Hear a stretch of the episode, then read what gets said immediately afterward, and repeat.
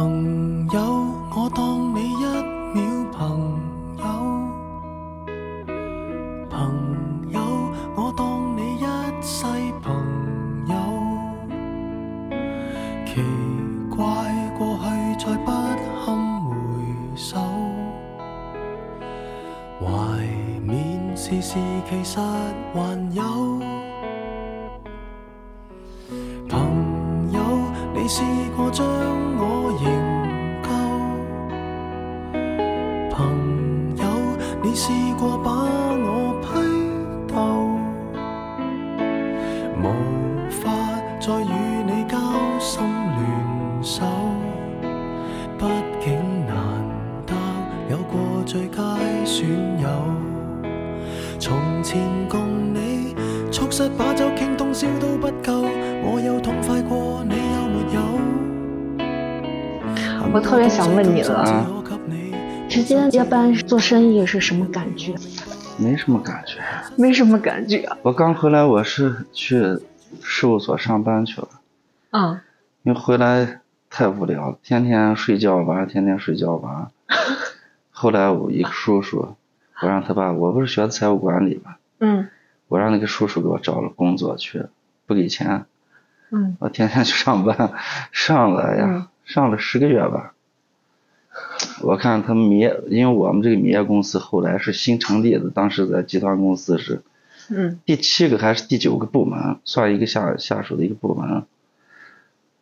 然后我说，哎，上班反正也没工资，关键是后来那个事务所老板知道我是就我们家公司了，哦哦所以就不给我活干了嘛。哦哦，刚开始就使着我，小包你去干个这，小包你去弄个那。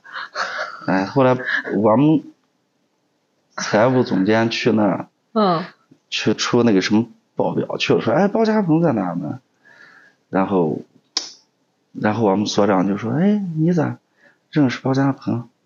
说那我们老板的儿子，他就跑过去了。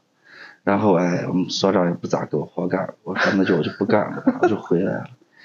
回来正好米业公司是个新部门，嗯然后各方面业绩也不好。我们那时候每个月不是有考评嘛，嗯不是倒数第一就是倒数第二。嗯哎呀，当时谁负责？还是其他部门的负责人兼职干这个嗯大米的事儿。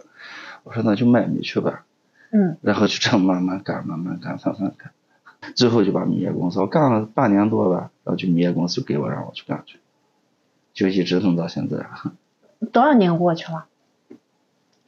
我是一五年来的米业公司吧，八年了吧，反正是 咋说呢，也没卖过米哈、 最早的时候就先是做电商嘛，正好是一五年的时候跟几个朋友，还有一个中宁做枸杞的，我们一起在那个杭州那个老余杭那边，嗯我们做了一个电商公司，刚开始做的时候，大概，哎呀，投了，问家里要了多少钱？四十万还是五十万吧？嗯我们就搞电商公司去了。但是当时做就是先做京东、天猫嘛。实际从我的出发点是，我是想着你你首先挂在天猫上算个牌子货，就是从一个不知道的、不知名的一个品牌，从一个地摊货搬到专柜去了吧。嗯所以就当时想着做天猫，也不想做淘宝那些。最后我们就搞了一个枸杞，搞了一个大米，这么两个店铺，京东和天猫全部就做了。嗯做到刚开始做还是有效果吧，大概一年做个四百多万的样子一个店。嗯但是通过天猫引引流过来的客户还是不少的。那几嗯年的电商，比如就是广州那边呀，还是深圳那边的几家，从电商上还是挣点钱的。实际上，我当时一五年做电商的时候，那时候宁夏的，我们是当时第一个做天猫做大米，宁夏第一个做大米的上天京东天猫的。实际我的初衷是想给从那边做，然后反过头来到宁夏，给宁夏这些农业企业呀、一些企业去做这个电商类的这个代用营呀、咨询服务的。哎，但是我那个合伙人，我那个营销总监，他不同意那个女的。嗯他说：“哎，我们现在这样开开两个 B 店呀，弄弄这个什么京东呀，就能挣点钱就可以了啊。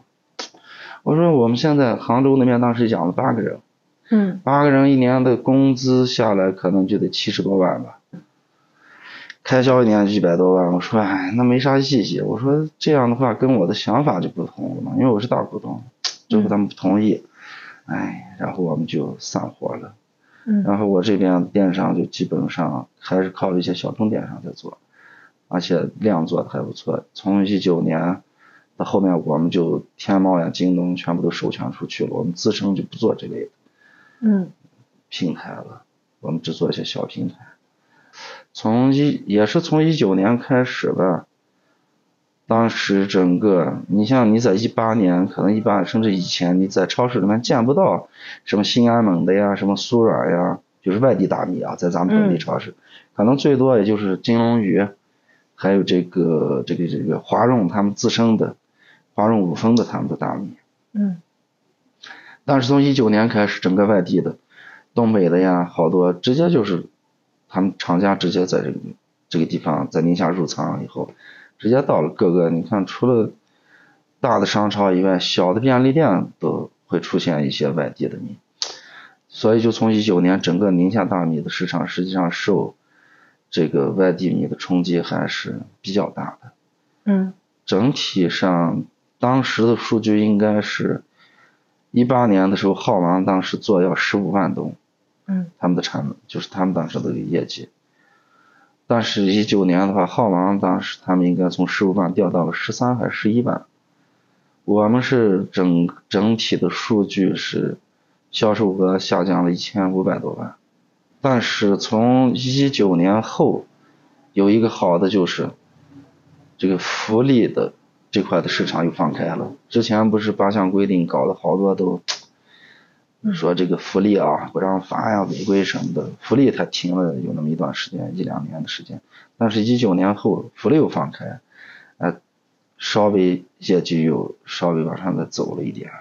嗯但是这两年的话，尤其是今年吧，感觉好像是比疫情的时候还要难一些吧，就是市场这一块儿，就感觉人都不吃了一样， 就是这种感觉。这样肯定还是吃的呀，吃什么都还会，就是可能是受这个东北的这个农作粮的整个放仓有关系吧。前段时间大概是从七月底开始吧，像宁夏这头，东北的农作粮到宁夏的到站价可能才两块钱左右，嗯所以市场的大米价格很低很低。整体的拿叶生镇来讲吧，叶生镇大概有十一家米厂。嗯就是据我每天上下班来走的这一段时间看，嗯几乎我看都不怎么动它。总之是今年不知道为什么大米市场是比较萧条的。那你自己觉得做这些做的有意思吗？以前觉得挺有意思，以前有钱赚呀， 现在觉得没什么意思了。哦，实际上，从我们最早做的时候，一五年开始搞这个东西的时候，一直到一九年甚至二零年前啊，嗯觉得这个东西还是挺有挺有奔头的，觉得是也是一个当时你想嘛，除了做国内的有机认证，还做欧盟的有机认证，嗯就是以就是感觉给员工包括公司整体大家的愿景就是嗯打造为消费者打造从这个田间到餐桌的食品安全啊，嗯就有这有一种这这么一种概念，嗯但是后来越做越感觉没什么意义了，好像已经觉得没啥意思了。嗯，没有意义啊是，嗯，大家也不不会真的没有人好像去关注这个东西，哦，大家总这么多年来讲，有机产品实际上嗯消费者一直在喊，过去还哎提倡有机生活啊，嗯但是这两年你发现很淡很淡了，而且这么多有机这么多年来，有机产品它存在的市场实际上还是礼品市场。哦真正的消费市场在 C 端这一块儿，有机产品是实际上还是比较难的，嗯所以做到现在可能我们因为我们自身当时我们是宁夏算早的，很早了，零九年开始做，一二年拿的有经营证了，嗯一八年我们又做欧盟的，实际上就是为了去证明，因为大米不能出口嘛，嗯它属于战略储备物资的。实际上，做欧盟有机认证的出发点是为了证明这个大米确实是很健康、很安全的东西，无论是从这个食品安全还是品质来讲。但是后头发现，好像花这么多精力、花这么多成本去做，已经没什么意义了。包括我们到去年的时候，我们是换这个有机认证的持证主体，嗯过去是中信院吃吃嘛，我们后来想把这些有些资料全部都，该是米业公司所用到的资质啊，嗯全部都改成这一边，所以我们去年是断了一年，你看我们今年又把这个生产的这一块的也要换主体，所以现在只有这个水稻的有机认证，但是大米没有做认证，因为我们自身也发现，你做上有机认证实际上是卖不出去，因为嗯过去的话，礼品市场的需求量是很大的。那这两年的礼品市场需求量太小，嗯，所以你做不做好像也就那么回事儿。但是有有一个就是我们一直不变，就说是，无论这个米能不能卖出卖得出去，它的销量好不好，我们就始终是不愿意做低端的，做大宗的这一块，因为你做了大宗的，做了低端，就必定会去就说掺外地米，用外地米。嗯就和我们包括我们自己建这个种植基地呀、也好啊，为什么当时在叶圣者流转也好，这个背道而驰了，没什么意义。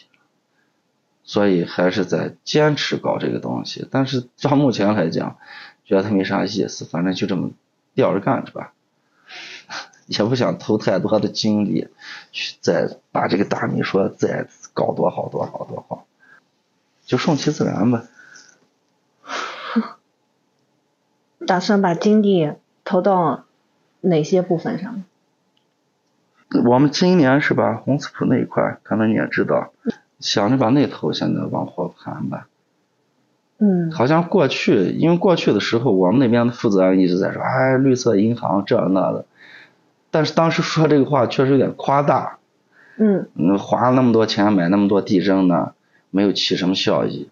十年的时间一直在这边在给钱给钱给钱把那头养着，但是从现在来讲呢，因为现在土地也比较紧张。嗯所以我们今年的一些精力就放在那头，因为大米已经这样了，也不想再浪费太多的精力，就所以就放在那头。整个前前后后，包括水的事儿、电的事儿，整个我们今年大概是把土地出租嘛，让嗯那些种瓜的或者种辣椒的农户把他们招进来，让他们种。实际上，我们自己就给自己当管委会主任了，当村长了嘛。我把我的土地弄好，反正我设施全部完善以后，我的嗯土地让别人去种。像我们觉得这种方式可能还会更好一些。一个是分摊成本啊，另外一个是嗯还是调动人家的积极性。啊你说调动农户的嘛？对，实际上调动农户这这块来讲呢，我们今年是自己也搞了将近一千亩的种植区，嗯也是想着就说是通过我们的种植和他们农户的种植看区别在哪。那如果我们挣了钱了，农户赔了钱了，那那是不是农户自身的原因？那如果要是农户挣挣了钱了，我们赔了钱了，那就是我们可能技术技术方面的种植技术方面的原因。但是今年是因为行情不好，全国的西瓜都赔得一塌糊涂。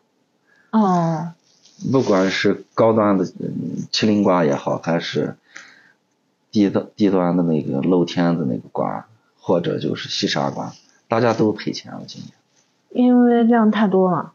一方面是今年全国种植的面积过大，另外一方面，今年的洪水暴雨，啊那温度要是低一度的话，一个人起码就是平均少吃一斤瓜。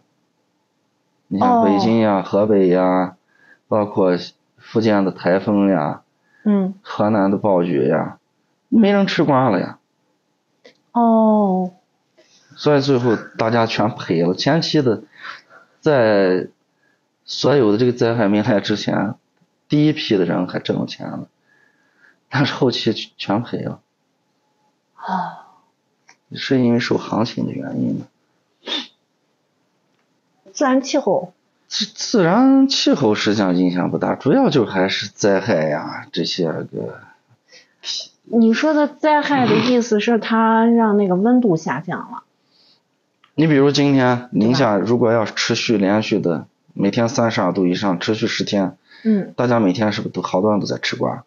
但是今天如果天十天的阴天天气，嗯几乎这十天内没人吃瓜了，还是跟嗯天当就是吃瓜的这个地区的天气嗯还是受影响的。哦。那这么说，人饮食还是受这个天气、气温的这些影响，对吧？嗯它不是受那个概念，或者也不是受这个供应链，比如说这个供应链都没有问题，都能够直供到那些精品超市。嗯，但是天气如果温度没那么高的话，人整体而言吃的都少，是吧？对，差不多可以这么理解。因为我们最最后的话，西瓜走了一部分电商嘛，嗯包括福建、重庆、厦门仓走了，重庆仓也走了，成都仓、辽宁仓、沈阳仓，反正是几个地方吧。嗯最终的跟天就是到了电商到了尾端，那就是走 C 端了呀。嗯嗯你比如像那个美团优选呀、多多买菜呀这些，嗯但是它的价格始终是上不去。你比如就是我们在这个瓜地里采购啊，嗯一斤瓜的是当时的价格大概是两毛钱，而且两毛钱还没有瓜贩子来拉，最终走电商的话拉出去，你打个比方就拉到重庆吧，重庆的天气如果这一段时间天气不好的话，它的销量还是不好。如果重庆最基连续高温的话，嗯它基本上一天就可以两天两三天吧，就可以走掉一车，一车大概是三十二吨，嗯，那个也是那个因素实际上是比较大的。听了还挺高兴的，因为我觉得好多人他们现在吃东西，我我感觉都不是跟着身体走的嘛，嗯他都是跟着那个概念走的。比如说现在减肥的人士就要控糖，嗯还有一些什么，就西方的饮食的方式方法，就要什么高高蛋白啊，什么什么的。即使是有这些概念在，人的身体还是主要起决定作用小众人群实际上，啊。要么就是那些特别想养生的，要么就那些老年人，要么就是一些，哎，小众小众群体。实际上，大家都还是还是在处于满足这个口腹之欲的这个阶段。足的时候，他还是遵循那个自然规律走的。因为你有一些影响。因为西瓜它中医里面不是叫那个白虎汤嘛，它就是降温的。不过整体还行，是受行情的影响因素导致大家赔钱。嗯觉得反正是起码跟这个种植、跟土壤这些是没有关系的，嗯所以最近也是跟瓜农在谈下一年可怎么搞。那怎么搞？下一年可能辣椒的面积就大了，西瓜的面积就小了吧？你看他，嗯你看有句话他们怎么说啊？嗯庄稼不成年年种，有这么一句话。所以你不管是那边的种瓜的，还是这边的种瓜的，嗯。很多只要是今年没有赔的底朝天的，嗯明年手里面但凡还能拿出来点钱，嗯还能种得起西瓜的，嗯这帮瓜农明年百分之九十九的人还是必定会去种的。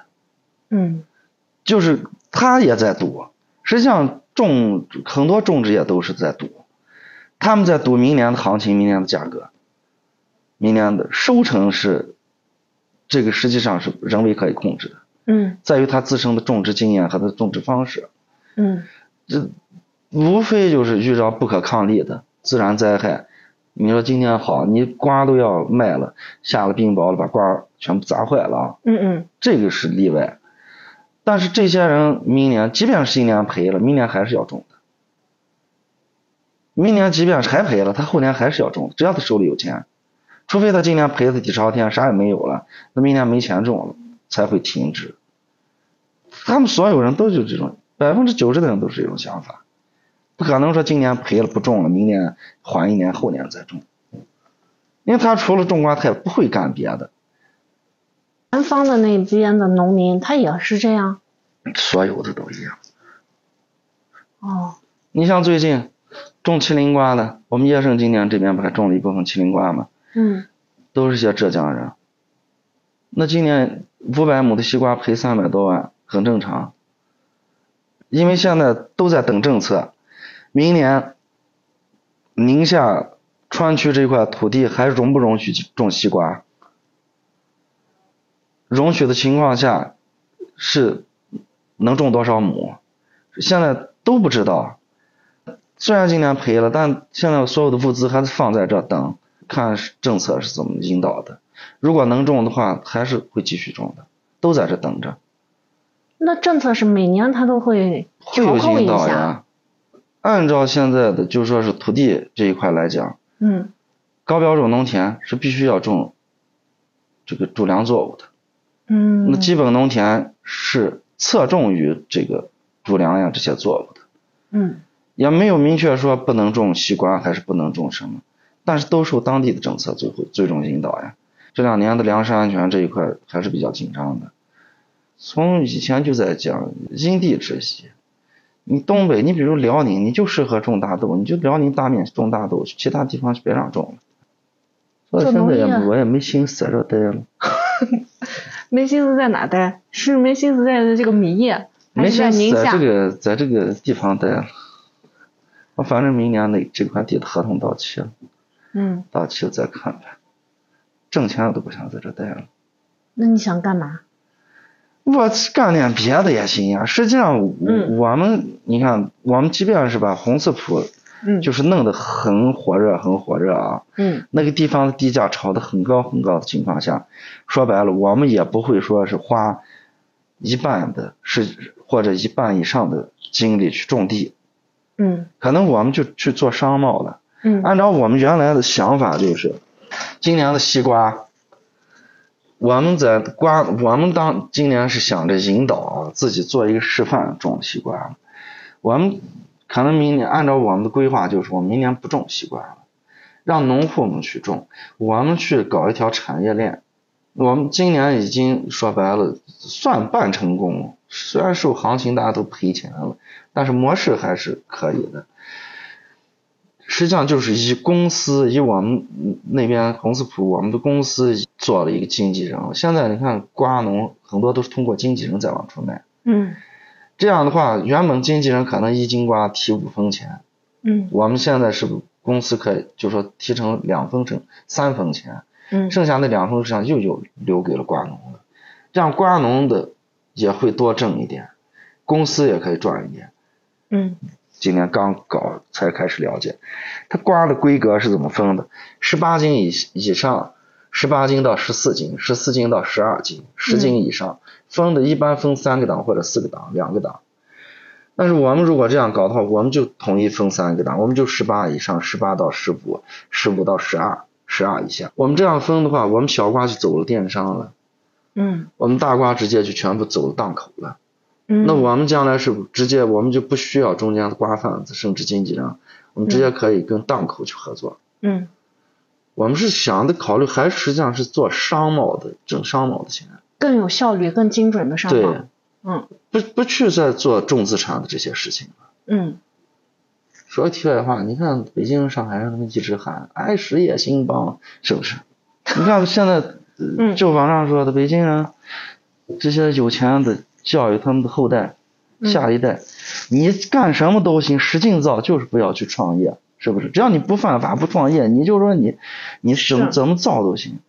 这样我们才是做商贸，从商贸上去赚钱。我的土地产生效益。因嗯为我们现在地租给农户去种植，我们中间的我们的管理费我们也不收，我们所谓的管理费，我们就是呃水的管理费和电的管理费。嗯你比如我们现在拿到的水价，比如就是从西吉买的水两毛五分二，到当地再交两毛多，嗯这样下来一方水的水价大概在五毛钱吧。嗯但是最终我们那个地方，你从我们的大的蓄水池达到农户的这个小蓄水池的中间有电产生的电费损耗，嗯包括电机啊什么的维护的维修的费用。嗯所以我们比如一方水，我们卖七毛还是八毛，就嗯加两毛钱，实际上就等于一方面涵盖了我们的这个管理费，一方面我们的损耗所有都包住，让我们干这个活儿。说白，了，我们就给农供农户服务就可以了，保障他们的一整个一个种植期的顺利就行了，嗯没必要说是再继续爬那种地。嗯实际上回想我爷爷过去啊，嗯我爸当时要种地的时候，我爷爷骂他一句什么话？好不容易从农民啊嗯出来做了生意了，这阵再跑过来去种地，实际上是我认为是没什么意义。那确实嘛，那你的技能如果升级的话，你可能你用这个技能盘活更多的资源，可能更有意义。对呀、嗯，所以现在对这些东西不是太喜欢，不是太喜嗯欢，那你喜欢啥？不知道很 迷茫，比较迷茫迷茫，你真的会迷茫吗？迷茫呀，咱不迷茫， 以前可不迷茫了。哦，现在可迷茫了，不知道干啥。你就拿今年来讲，嗯往年不管是疫情还是不疫情的时候，就疫情的时候我们都驻场在这生产，今年放开了没有疫情了，反而不知道干干啥了。公司减人也减了一部分，嗯从过去从四月份开始，我们的经销商客户订货都是一车啊，几十吨几十吨的这种。嗯现在十吨、五吨、三吨、两吨、一吨，甚至一吨，你知道吗？嗯，所以就不知道该干啥了， 比较迷茫。你说我不来吧，这是个公司；我来吧，我坐着闲坐着坐一天，实际上对生也挺熬的。嗯，那你打算出去？暂时没打算，来年吧，嗯今年把这个大米弄完，看这块地怎么怎么最终这块地还明年种还是不种，因为现在地租太高了，多少亩？这边现在还剩两千亩，哦，地租是一千两百七，水费还有八十一亩，就等于种地的，而且还含空投地。是这样下来的成本是一千三百五，算上空投地的，一亩地的成本都到了一千五了，你说种着还有啥意义？就是种玉米、种青储也不挣钱呀，还那么辛苦。啊嗯实际上没啥意义。我们自己也算账，我种这两千亩地，按照现在的地价，两千亩一千三百五，两百七十万的地租，除掉那八十块钱的水费，大概是个两百五十多万吧。嗯两百五十多万的地租，我要在三月三号左右全部交掉，开冲。我三月份交掉两百五十多万，我中间我从五月份种地，我是不是还得投钱？嗯我这两千亩地，我一亩地投一千块钱，又得两百万，就等于我四百五十多万压在这，再加上水费，从三月份到九月底吧，咱们就说十月份吧，三四五六七八九十，七个月的时间，六七个月的时间，我将近五百万压在这个地方，我最后还不挣钱。嗯你说我哪里五百万？我就是扔我自己地里，我一亩地还挣千八百，我五百万还变成一千万。嗯你说熬到这，哎，哪有那么大的情怀上？是不是？没啥意思。这些可以放的吧？这个无所谓，可以放，这个东西很很正常的事情。那我们也算账，嗯最终你发现，你这五百万压的还不止是七个月，你十月份把水稻收上来。嗯你还要从十月份开始卖大米，再卖到从十月份一直卖到年前大概一月十几号吧，啊，嗯到这个时候你才能见着钱。从十月份慢慢的开始，每个月开始见着钱，见着钱，所以就等于实际上你的资金整个资金的周期，占用的资周期大概在八到九个月的时间平均下来。嗯所以你说干这个东西干啥？还是那些农业大省或者是大企业，他们干会更有余地，是吗？哎，实际上我认为土地流转这个，像正确的，我认为应该叫土地托管。就比如你也有两亩地，嗯我是作为一个专门做农业服务的一个企业，你的土地托管给我，比如就说是两套方案、三套方案，水稻、玉米、小麦，你嗯选择你的土地今年要种什么。嗯我来服务于服务，拿我的技术和我的机械提供一个种植服务，嗯你给我交托管费，嗯就说我种这一亩，你给我给五十呢还是一百呢？托管费用给我，好，你就什么都不管，你就是进城里养老还是进城里打工务工啊？嗯嗯你去挣挣工资去，我在这儿给你种地。到秋天你的粮食出来以后，你是卖给别人还是卖给我啊？还是你自己拿走？是不是？嗯这样的话，我认为应该是未来应该会这样。毕竟现在你看，农村没有没有年轻人了，嗯，想在村里面找一个四十五岁以下的人很难，全是孤寡老人。嗯年轻人进城，村里没人干活了。嗯你看这两年还好，前几年的时候，每年你看到九月份的时候走机场，滨河大道两边全是玉米，林武那周围全是玉米。嗯城镇化的脚步太快，把农把农民都弄到楼里，住到社区里，嗯最终农户的地还在那扔着，没人种，农户还得自己在城里住着，还得操心他的地去。最终粮食收上来以后，没地方晾晒。嗯农机器具是不是也没有了？没地方存放了，嗯不能把拖拉机扛到楼上呢，对不对？嗯最终你看前几年呢，全满满路都是玉米。那我们那几年你看去机场，这两年不知道可能是土地都流转出去了，还是怎么着，很少有农户自己在马路上晒粮食。嗯这也同理啊。你说最终再过十年，这批老人没了，嗯地谁来种？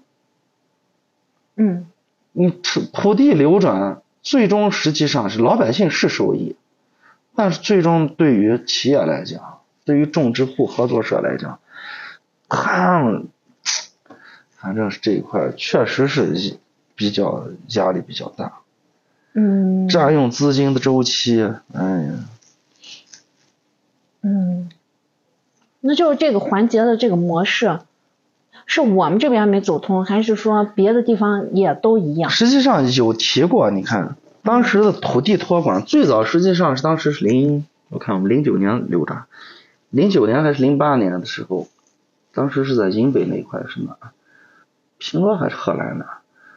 最早实际上提过这个土地托管的这么个概念的，嗯但是最终农户觉得，哎，我的地我还给你钱让你给我种。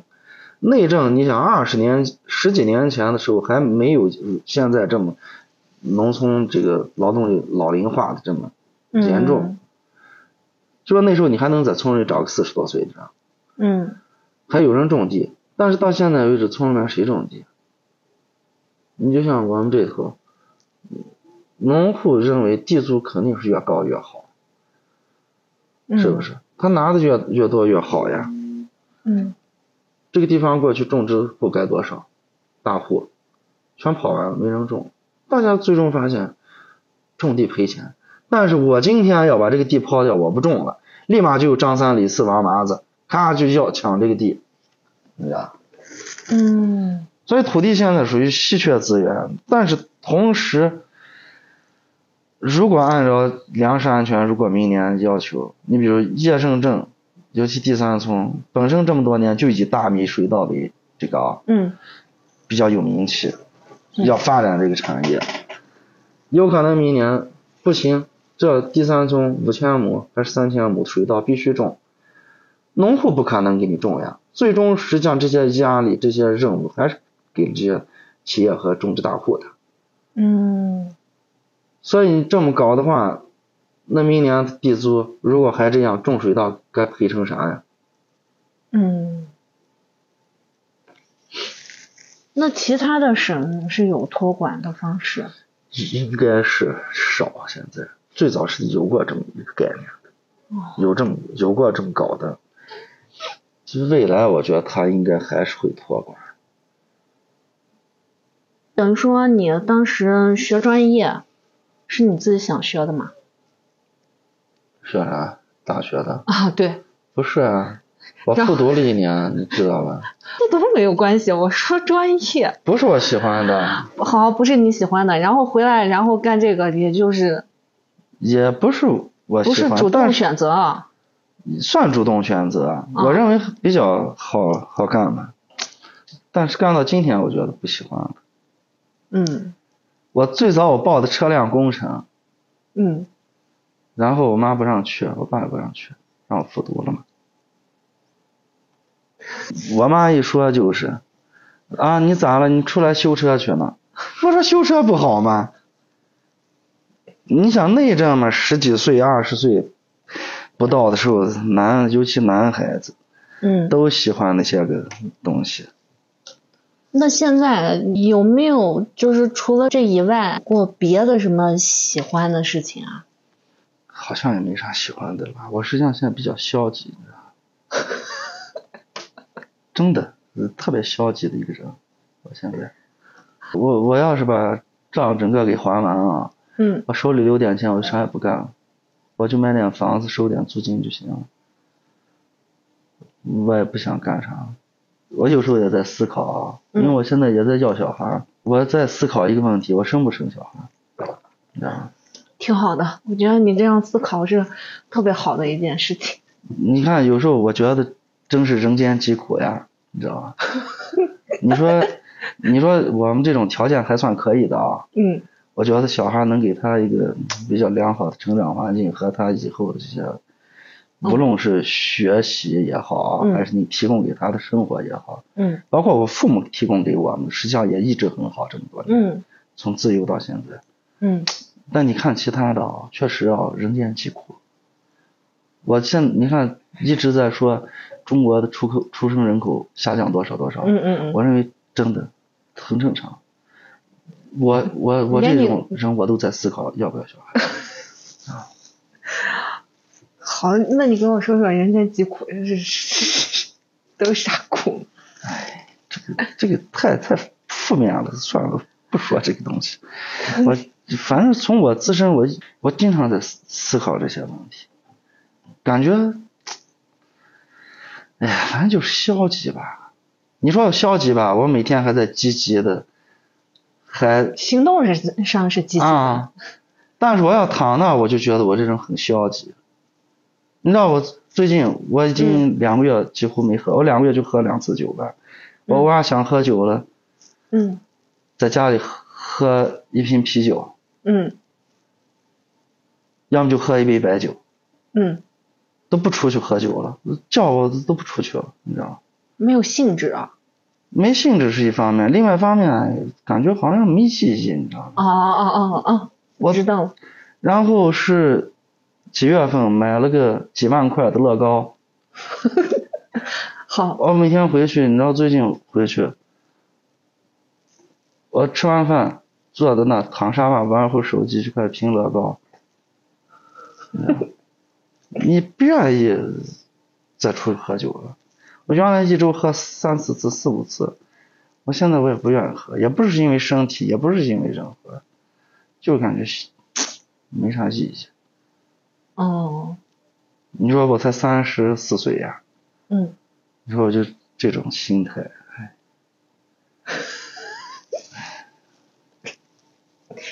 哎，那你没想着出去转转，再想啊，我探索一下我不是嗯你说转啥？ 转转转，怎么都算转吧？我那个跟你说，周末出差我去看演唱会去啊，哦，看谁的？张学友。张学友啊，你喜欢张学友啊？不说喜欢，如果周杰伦要在银川开，我可能就说这张票两千块钱，我花三千块钱会买。嗯但你看这护士，我就肯定不会去。嗯，但我我认为张学友比较值得吧，哦哦，值得我跑那么远去。好的。你一个人呢，还是和一个人，我媳妇不去，她没兴趣。嗯嗯，然后也没有同伴儿，嗯，嗯，票不好买呀，我就那都从黄牛手里买了一张，抢不上呀。多少钱啊？张学友的吗，幺九八零的嗯，加了四百，算低。那可以了。有些我看已经现在那张票已经炒到了四千七的、六百五的。我是比较早的买的嘛，因为当时有一个抖音上有个女孩儿，嗯长沙的，她要去西看西城的，嗯她的备选方案是张学友。然后她跟我聊天的过程中，她就说：“我那张票是我朋友要留给我的，如果我到时候抢着西城的票，我就把票让给你。”我说好。啊嗯，但我一直，哎，他一直，他就等我当备胎似的。 我一看这他妈买不上，六月份的时候吧，因为大陆第一场嘛，嗯所以就比较难抢。然后正好你黄牛也怕上当嘛，嗯最后哎，我说是吧是吧，来吧，黄牛就黄牛。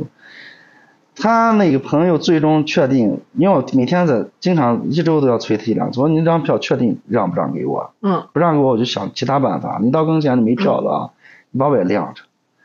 最终他说你让给我，他朋友就加我微信，他朋友要给我加四百块钱，嗯我一看，我说我这么大老远去看，我买个一千五百八的，我想买内场的啊。嗯但是我最终买内场，他当时跟我说内场没票，说邀请函一张邀请函加的是几千，哎呀，我说太高了。到嗯时候就买这个票。哎，因为我最近就想出去，我本来想，我要不是最近要要小孩儿，我还商量我说跟朋友出去开车出去转一圈去。但如果今年生小孩儿，明年也没时间出去，迷茫的很，你知道吗？我感觉特消极，今年。你很着急要小孩儿，我这个年龄了，我还不要？我别人幼儿园送都是父母，别一看你这爷爷奶奶送小孩来幼儿园了，那有什么关系啊？哎呦，有关。系呀、我现在三十四岁，我小孩，即即便是今年是明年生了，他二十岁的时候我都多少了？我都五十岁了，你这是理性的考虑，还是说就是一个说法？理性的考虑啊。我如果我如果上次不结，去年不结这个婚，嗯啊，今年对今年，嗯我说我不结这婚，可能我也不想结婚了，我也不想生孩子，不想要孩子啊。但我现在结了婚了，我就想得要吧。哎，但是我也在想要还是不要，但是可能得要吧，可能。是吧？ 毕竟中国人的传统就这样嘛，是不是？那那我就太不符合中国人的传统了，哎我真是啥事儿都没干。你们都属于另外一个境界的人，我只是做不到，你知道吗？我要是干嘛，我真我也不想生小孩儿， 没有什么做不到的。因为我特别喜欢小孩儿，你知道吗？哦哦，我哥那个小孩出生以后，你看从小就领着，嗯领着领着，我就喜欢小孩，但是我现在所以我也着急，但我现在也很纠结，要还是不要，那就顺其自然的要吧，要上了就要吧。如果再过两年没小孩，我估计我也就不想要了吧，嗯，也就这种想法吧。你你你这个想法只是跟你自己的状态有关系，还是说跟跟对方有关系吗？没有，跟自身的状态。我给我媳妇之前说过一次，我说要不咱不要小孩算了。我媳妇说不行了，得生了。我说那就生吧。 你要是跟别人一说，别人说你有毛病的吧？你不要小孩，你为啥不要小孩？你知道，别人都是什么人嘛？身边的人呀，你看我一哥们儿，啊嗯他现在一个副科级的副局长，嗯青龙峡，青龙峡的生活水平也不高吧，房价也不是特别高吧。嗯嗯但是今年让我很可笑的是，青龙峡的房子卖五千八，嗯我说他们小坝的房子卖五千八，嗯我都有毛病了吧？还买，还抢着买，嗯你知嗯道吧？嗯我认为青龙峡这个地方，你房价可能也就三千多，就差不多了啊。对，嗯，突然冒个五千八的，然后生俩儿子，我当时我就我开玩笑，我们都平时开玩笑，我说妈呀，我说你这你们两口子生俩儿子咋养呀？我媳妇那天可跟我说，我说我媳妇就说，说应该他会比较拮据吧啊。嗯，俩儿子一个月的开销怎么着得三千三千块钱吧，嗯，少了吧？就说最少嗯吧。嗯，好，俩儿子现在一个小学，一个应该幼儿园吧，就说最少三千块钱，他们媳妇老师能拿到七千块钱差不多吧，嗯他一个副科级能拿个到五千块钱，撑死了吧，我觉得。俩人一一一个月拿一万二，房贷一个月还掉四得四千块钱吧，嗯加上小孩的那三千，嗯那两好像是不吃不喝了，一家人一家人一个月吃吃喝喝再花掉三千块钱够吧？嗯这就到一万块钱，嗯，那一个儿子将来还得结婚还得买套房呀。那儿子大一再长得大一点，有可能是不是还得换套房？嗯拿啥换？拿啥给那些？那这这还算是，让我们来讲还算比较中产一点，对吧？嗯是社会上大多数普遍现象的这种人吧，嗯而且还算很好的的嗯，工作了吧，两口子，你说压力大不大？是不是？反正我比较片面啊，没有也跟没有我这种消极的性格有关系。我觉得你既然生了他，你就让他好好活着，给他一个很好的成长环境。你与其跟着你一出生一路坎坷的开始上学，上完学，现在择校多难，是不是？你想买个学区房，多难！你让他一路下来坎坎坷坷的，二十岁的时候找工作，你说他能找个啥？你说白了，中国能出几个邓稼先？能出几个钱学森？是不是？能出几个马云？哎，我就认为人间不值得，你知道吗？那好吧，那你这说的是普通中产的那个朋友，和你一样，然后呢做生意的朋友呢？实际上，我们同一批的嗯这批人，有一部分人都很难，你知道吧？都是你看我们那时候是，就拿我的小学同学来讲啊，嗯我的小学同学，我们当时在银川上学的那个学校的学生，家里条件就算宁夏全部在最靠前的一部分学生了吧，嗯一靠前这部分家庭，嗯但是干了这么多年以后，该多少干到的。我哥们儿，我们上小学那阵，我爸开的小货车，嗯的时候，人家别不了老爹就开的大虎头奔，嗯啊，最终干扯了。那年法拍的时候，连住房子都没有了，你知道吗在丈母娘家混了两年，嗯丈母娘给买了套房子，最后人家最近债务已经解决，差不多剩最后一笔了，所有都已经谈好合同的钱了，他能再有个一个月全部就已经上岸了呀。嗯那次叫我给我打电话，因为我中间借给他钱嘛，嗯有一次不知道干啥着急弄我借钱了，我给他转两万块钱，嗯但是最后最终可能有时候打牌给我转过几千，我忘了。嗯哎，问我要卡号，说给我还钱，我说咋了？你有钱了？后面他妈住院呢，着急。当时我也没钱，我问别人借了一万块钱，他问我让我给他转两万块钱，我说哎呀，这张口了，我们都二十多年的哥们儿。嗯正好那天没钱，我让谁给我转了一万，我就转给他了。然后给我打电话要给我还钱，我说咋了？你有钱了？是，就笑着跟我说：“哎，我上岸了，咋咋咋，我今嗯第一笔钱已经拿到了。我说：“那行啊，挺好的。”然后我就把我媳妇卡号给他，转给我媳妇。然后我就说：“又给我打电话说，说你周末来银川我们喝酒，我说咋了？说那他妈上岸了，喝个酒呀，都多长时间都没喝酒了。小子说哎呀，到时候看吧。最后他从银川跑来跑桥坝，嗯跟我吃了火锅，拉着媳妇来吃了火锅回去了，也没喝酒。所以我们那那那部分人实际上最早家庭条件特别好，但是最终起码有一半嗯，都是干倒了，那剩下的一半，剩下那一半，有些可能就我看啊，有一部分在国外待着，嗯有一部分依然很有钱、啊，家里嗯就是走了两个极端了嘛，要么就干折了，要么就越干越好，嗯，就是这两个极端。那越干越好，那你又有啥经验呢？唉，实际上大家都在混吃等死，有啥经验？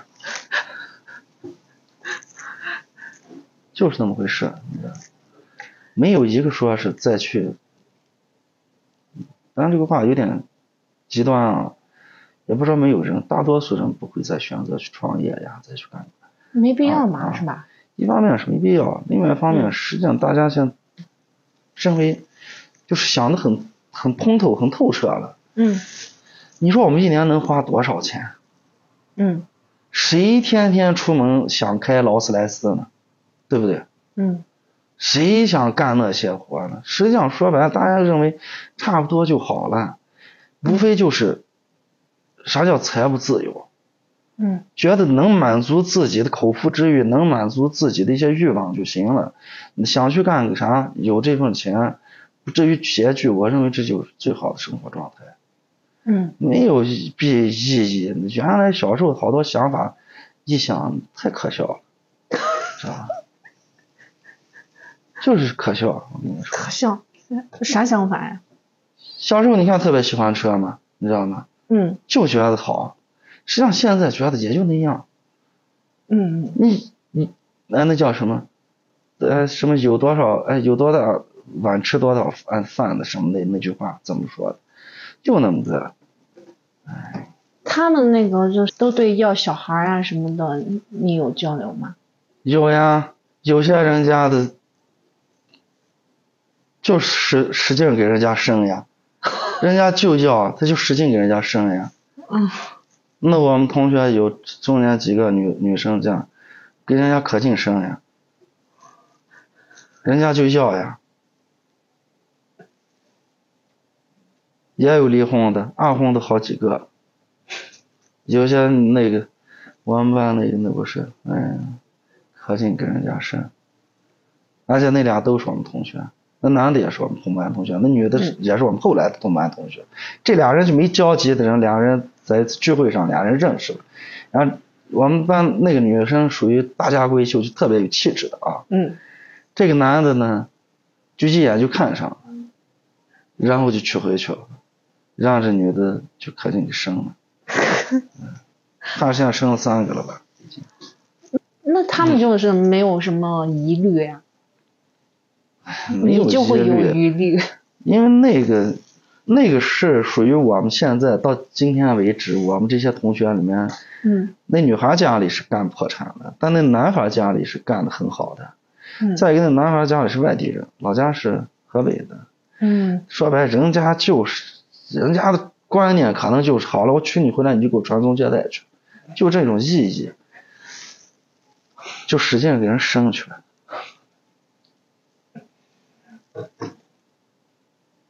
你对传宗接代没有什么特别强烈的，没有，我对那些，我觉得我算是比较活得通透的一个人。啊，虽然我很很消极，但我每天还在认真的努力的生活呀，唉没办法。所有的实际上都是，你看我初中的这部分同学啊，好多过去都是官二代嘛，嗯全当官的吧，几乎全跑银川了吧，很中规中矩的，有几个就是上班。嗯实际上，我认为过去应该上班是最好的，嗯不要这个经营公司，那时候上班，你想周五下午就知道明天后天要干啥去了。你现在待在这儿，你周六想休息，电话都把你打的都不行，有时候。嗯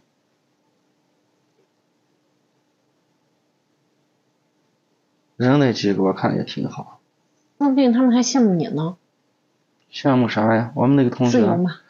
我们同学有一个懂懂这车那车，我说你赶紧好了，你赶紧好好上班去。呃，哎，去年买了个啥呀？买个汉兰达啊。嗯说哎怎么怎么，我说你赶紧开着去吧。我说你你生下来你们家有劳斯莱斯你也就有了，你生下来你们家没有你也就别想了，我说你就赶紧好好活着去吧，想法多得很。那你说他们想法多，啊年轻人就应该想法多呀， 矛盾呀，对不对？年轻人要是没那么多想法，他还叫年轻人吗？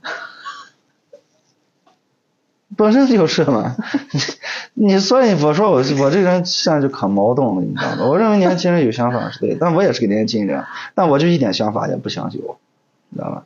嗯，我就不想让我自己有想法，为什么呀？我觉得就跟你说挺迷茫、挺累的，然后也挺消极的。我现在我认为我的我的任务就是把我父母啊弄好，把我家庭弄好。至于事业上，我觉得钱够花就行了。我不也我也不想，呃，更进一步，我也不想怎么样。我觉得就这样就挺好的。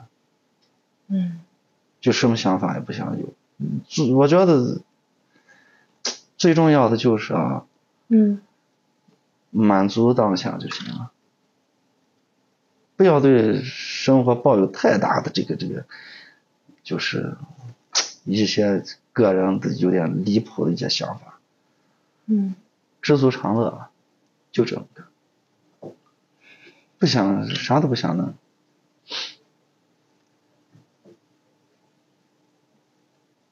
那你今年除了听张学友，还有我听想谁出去转一圈，但我现在失信啊，我哪也走不了啊， 我只能开车。我就这次走，我都是一一路火车，你知道吗，嗯，而且我中间票还没，还半夜还要起来换个铺，唉。但是西安的这几个演唱会我也不喜欢，我不嗯想去，唉。所以你说还有啥意义呢？我账一还，我也轻轻松松，我什么都不想干，我钱够花就行了。我觉得我爸实际上过去有些想法是对的，嗯啊，不管是名垂青史也好，还是咱不要遗臭万年就行。我觉得。嗯题外话啊，真的我我对啊，我这个人啊，现在啊，我感觉我对这个就是有点厌世，有点消极，但是我还得在这好好活着，你知道吗？我觉得一个特别矛盾的人，你你看为啥我现在也不愿意出去？刚从西安上完大学回来时，我在青铜峡没没认识人，嗯，没朋友嘛，没在这嗯生活过多少年。我每周每天要么银川，要么吴中。同学因为都是吴中和银川的嘛，同嗯学嗯朋友。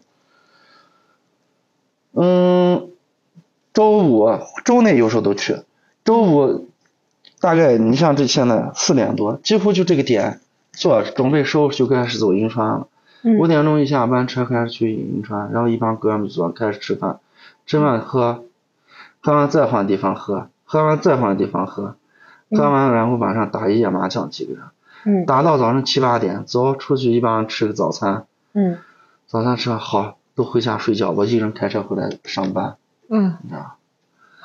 嗯包括我一周都几几次吴中嗯那种他妈都在吴中，然后再去找他没嗯事干都大家天天情侣聊天约好，哎，你走，今天喝酒走。嗯现在你知道，我跟我这帮朋友，银川的可能，除非是谁回来了，谁要出去了，嗯好久没见了，叫着哎来啥来啥，好久都没见了，坐坐坐坐。哎，实在推不掉了，走坐坐。吴中呢，哎呀，除非谁结婚，嗯啊，有这种事儿，啊，那走吧，那都这么多年啊，嗯大家正好也就人齐能去，不然的话也不愿意去。嗯不太愿意有这种这些这些个出去喝酒呀、出去应酬呀、干嘛的，嗯就是不喜欢这些现在。我宁愿我想喝酒，我自己在家喝瓶啤酒，我也不多喝。我要么拿个嗯一杯子白酒，我倒三两、倒四两、倒一杯酒，我坐那，我嗯看我一阵，玩手机我就给它喝了，我都不带配菜的。你想，喝啤酒你说要个鸡爪子坐那啊，啃个鸡爪子；喝白酒菜都不会了，坐那饮料就喝。但是你要叫我出去喝，可能除非你觉得哎这人确实时间久没见了啊，想跟他出去见一面，嗯否则的话也不愿意出去喝酒干啥。就这种心态了，你知道吗？哎。那运动啊什么这这类的的，也没哪有还运动呢？哎我刚回来还天天在法院打球呢，这都多少年都没打过球了。哎，现在啥都不爱干，酒也不爱喝了，就打麻将还行。反正一周必须得打一次麻将，这一周要不打麻将，感觉缺点什么东西。如果周末没打成，嗯周内非要约一场，哪天哎，比如周二、周三正上班，哎，下班回来打个麻将，动动脑子，嗯，拒绝。实际上就是娱乐，大家坐那边聊天边聊着就打了。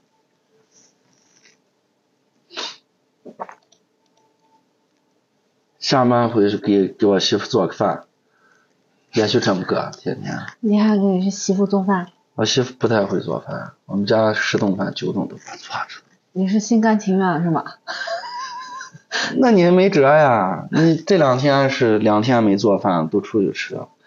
一般的话，我基本上因为我媳妇六点半下班，六点下班，嗯我呃去了以后，有时候顺路把她接了，有时候她时间赶不上了，我就先回去，回去我就开始做饭，嗯也算也不算喜欢不喜欢，反正也乐意做就有个生活内容嘛。啊。天天就那样，朋友那段之前老喊着：“哎，你咋不出来了？你咋不喝酒了？”我说：“不喝，这喝这么长时间，哎呀，我这两个月两，哎呀，就两三个月不喝，两个多月了嗯不喝了。”都一看也不叫我了，我爸就说：“你咋最近都不喝酒了？”我说：“哎不想喝最近。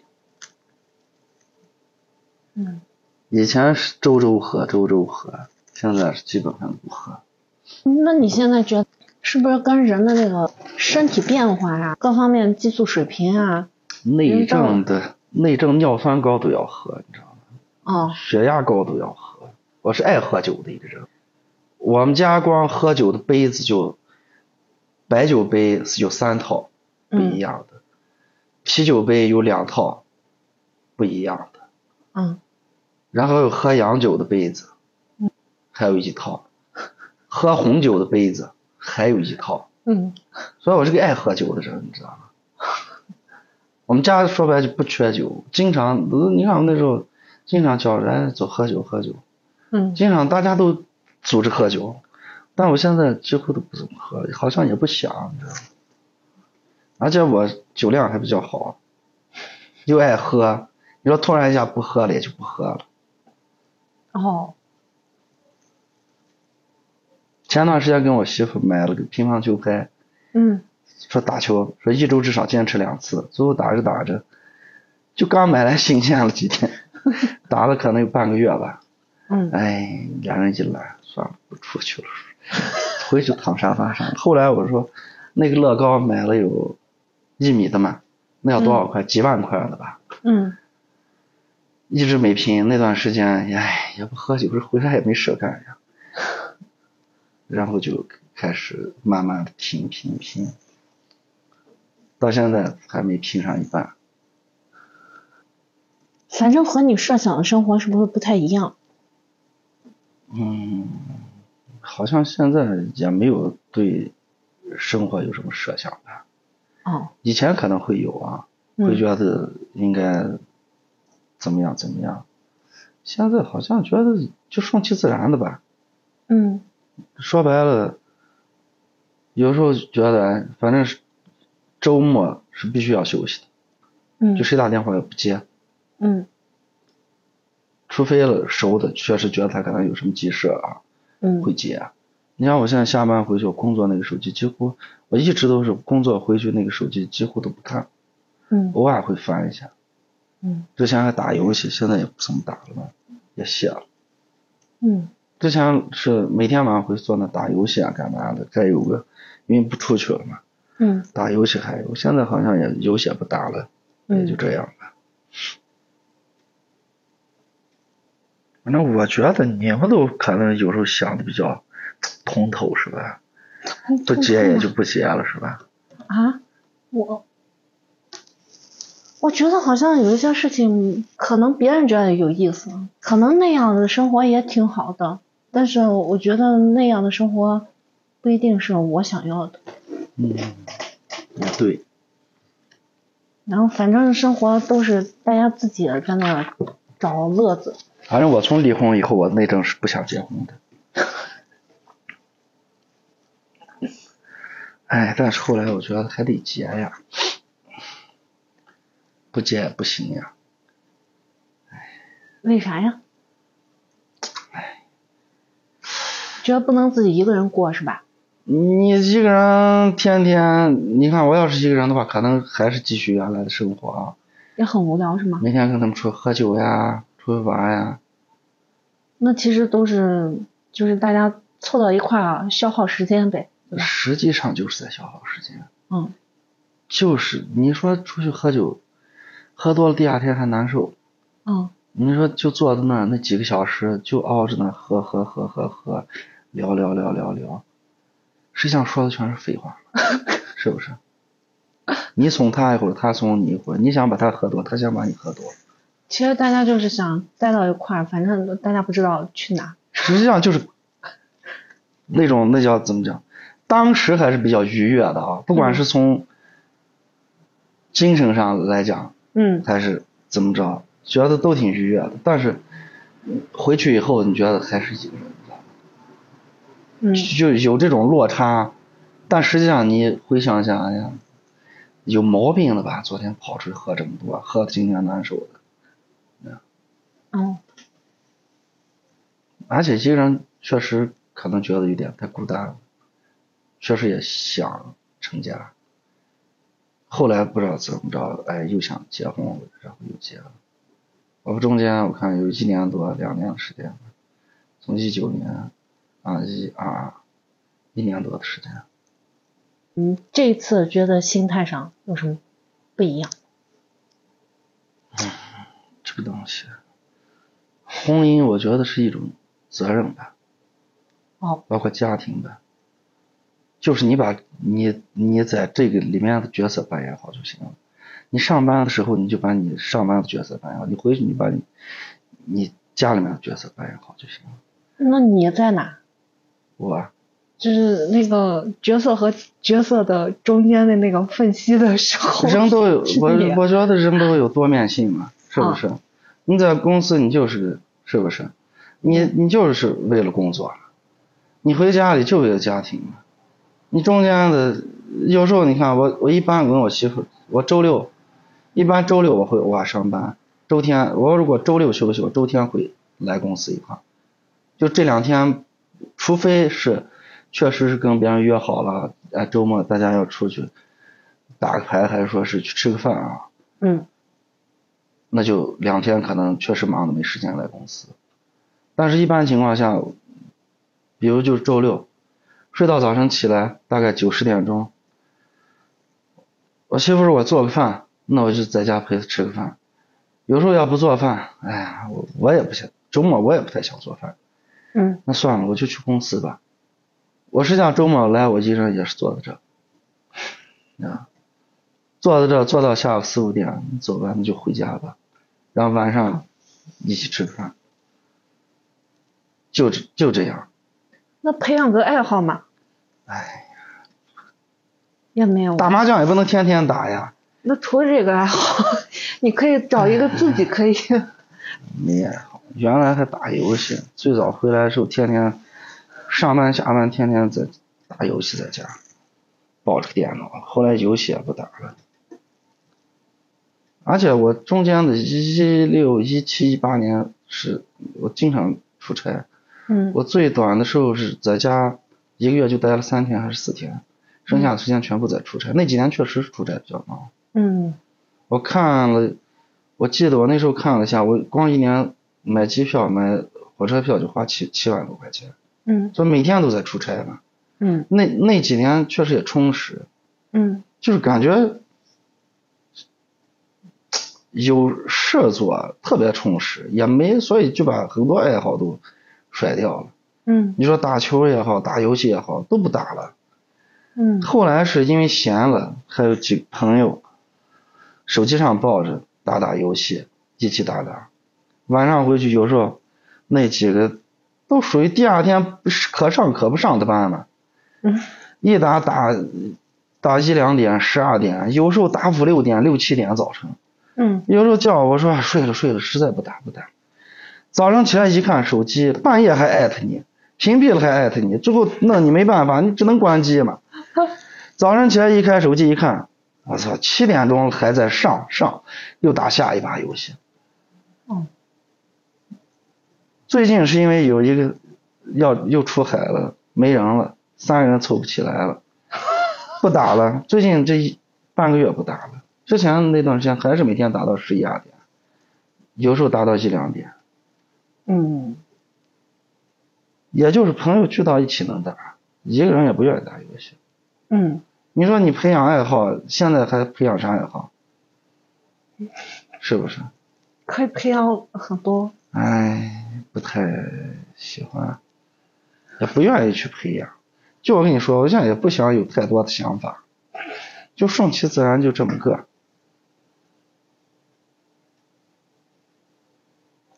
实际上，按照我我的想法，或者是家里的想法啊，嗯实际上想想父母，你也不要瞎折腾了，一年给你十万二十万，你们俩出去转去也行嘛。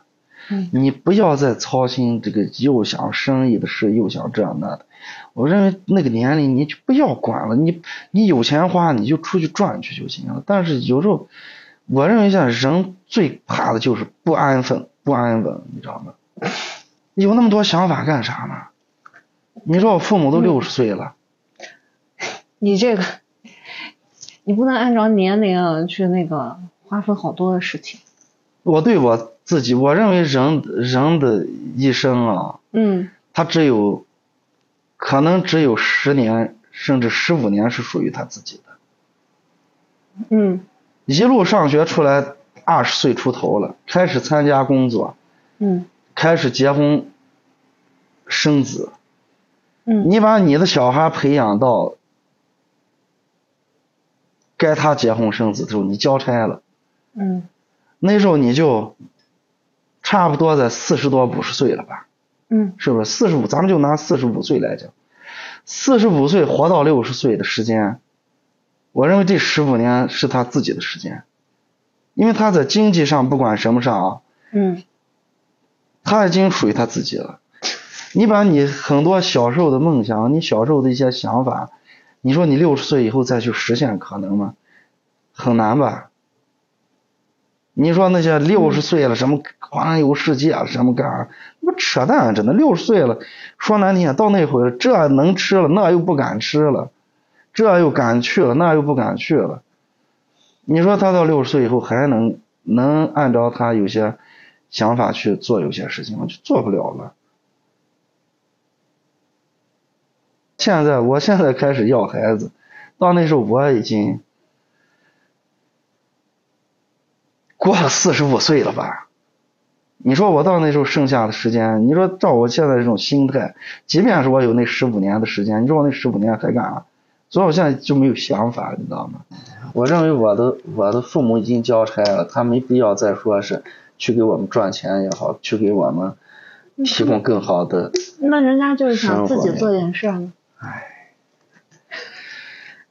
我实际上我有些想法还是比较正规的，还是比较超前的。我觉得我爷去养老院是最好的，因为我奶奶不在了嘛。养老院有专门的人、专业的人去照顾你。你周末想回来，你去想来我家，想去我妈那，去我爸那，去我小叔那，还是去我姑姑那啊？嗯他认为就是我生那么多儿女是干嘛？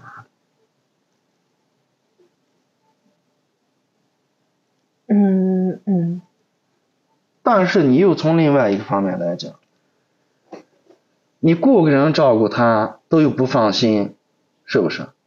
那你现在让我姑姑照顾他，我姑姑一天是不是什么事都干不了的，只能就在家，让我姑姑提前也进入了老年生活。我姑姑才四五十岁呀、五十岁吧，四十多岁吧。唉，我觉得什么年龄干什么事就行了，非要拗着最近。哎，他们反正那都是我我爸他们的事，跟我也没多大的关系。说白了，哎，劝的不听，那就不听，那就不听吧。你跟你的儿女去看怎么折腾去。我要老了，我觉得我就去养老院儿。我要不能自理之后，给我来一针，我直接把我送走也行。你是不是觉得也挺麻烦的？就麻烦，我跟你说，嗯就是你不要管太多的事儿，你就省掉百分之八十的麻烦，嗯嗯，是不是？那你就不要管别人嘛。那不管那是我爷爷呀，我不管。我爷爷有啥事？你知道我原来我嗯嗯我三十岁，我嗯二十多岁，嗯我这二三十年，你知道，嗯，我连怎么看病我都不知道，我都不懂。嗯我甚至二十多岁以前，二十多年以前，我连怎么去省车我都不会，你知道吗？你说我这几年，我为了我爷，我看病我都知道流程了。你说你现在住院都得走后门，是不是？你说麻烦不麻烦？一个人一有什么事，全家人是不是都跟着操这心操那心？你说你能不管吗？他要跟我没关系，我也就不管了。那那我爷爷有亲情在的，是不是？你说你能不管吗？那今天你还想着，哎，一有啥事，你还想着走走，赶紧抽时间去医院看一圈走。实际上我不去，他也好好的。你是不是就有这块，有这块担忧，是不是？哎，你还非得去看一趟嗯。那我不去，人家那么多儿女，我三个姑姑，我爸，我小叔，是不是？多少人都在那管着呢。你说我我不，哎呀，反正是就不得不管嘛。哎，我觉得你老了你就好好的去享受生活去，别瞎折腾。 嗯，他们折腾的人是他们就想过那种活法，然后其他的人呢，那就是想方设法自己把自己给照顾好嘛，尽量少给别人添麻烦。我认为添麻烦不是个贬义词，你知道吗？呃，我觉得你把你自己该做的做了，可能我们就你刚刚说的，每个人有每个人的想法啊，每个人每有每个人的活法，这个我觉得是可以的。但是你有时候我觉得，可能我们自己的想法有点偏激了啊，不想让他弄这，不想让他弄那，就想让他好好一点睡着，去该干嘛干嘛去。你想出去，我们也担心。你这么大年龄了，东奔西跑的，对不对？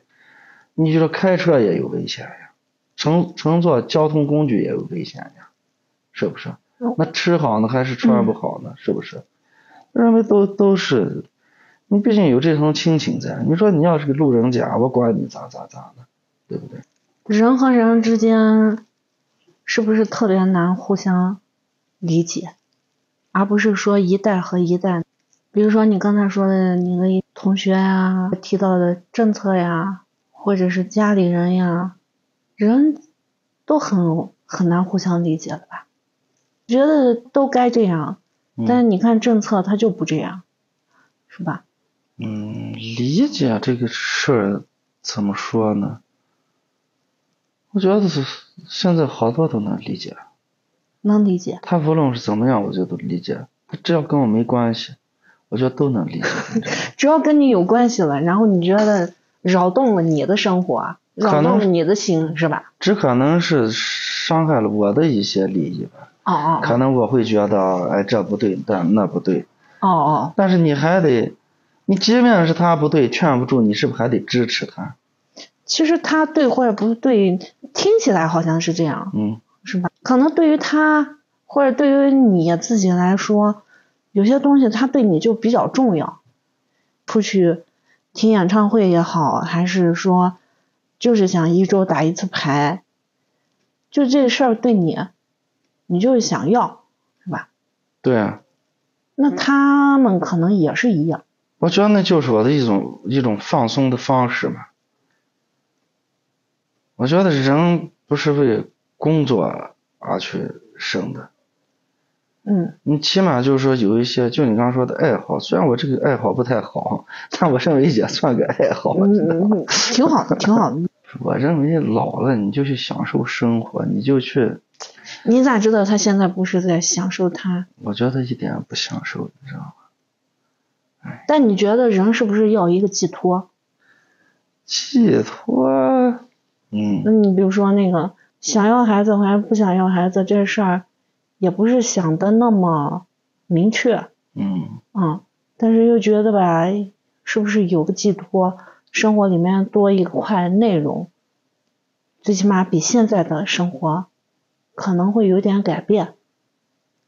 怎么说呢？我觉得要小孩儿是一方面对一个家庭的需求，另外一方面也是对自己的一个约束吧。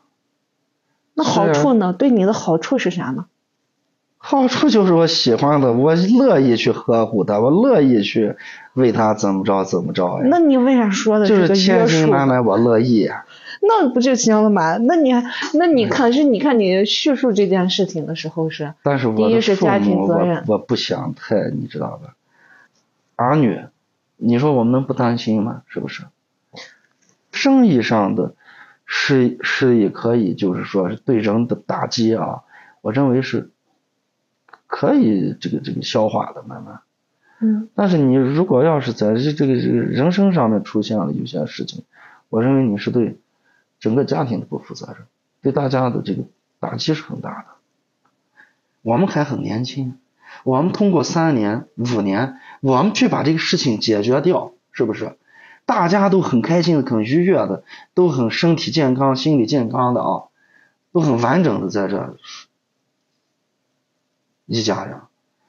因为我当时你看我离婚的时候，我认为这段这个婚姻不适合我，我义无反顾的去，我就是起诉跑法院，我都硬要把这个婚离掉，你知道吗？嗯我认为你看你现在已经损失了你的情感和你的这个这个金钱啊、嗯已经损失了。好了，我不要了，哎呀，我就赶紧把这个事情抓住啊！嗯我再不要在这样事情是去消耗我的精力，去拖拖累我就行了。嗯义无反顾的把这事情砸断就行，我不去再牵扯这个事情，嗯就很简单嘛，是不是？嗯我当时离婚不，啊，离什么离？我就我自己我去去法院，我直接起诉去了。嗯本来都谈好的要和平的啊，民嗯政局，最终人家对方也不同意，我不同意也必须得离，嗯立马就去。我认为现在做有些事情就是要有这种壮士断腕的这种啊，有这种气魄去做有些事情。你就拿我们企业发展这二三十年来讲，嗯从一三年到一六年达到了一个顶峰，嗯你在这个时就时时候，你就要有些事情该收紧的要收紧，有些该松的啊，要适当的去调配你你现在已有的财富和你这个未来经营的方向。那你这是这样说是事后诸葛亮，对呀、但是当时什么都不让我管，我那时候最多我一年可以自己就可以挣一千万。一六年抽贷的时候，我们有些金当然是金融政策的原因，自身得有一个好的一个方式方法去做。除了这个，你说的这个我能理解啊。你有没有看？其实过去呃十年、二十年，很多企业呀、老板呀，都有一个心理上的一些转变，还有企业经营上的有一些判断，它都跟这个时代有关系，对，嗯，跟时代有关系，这一点我承认。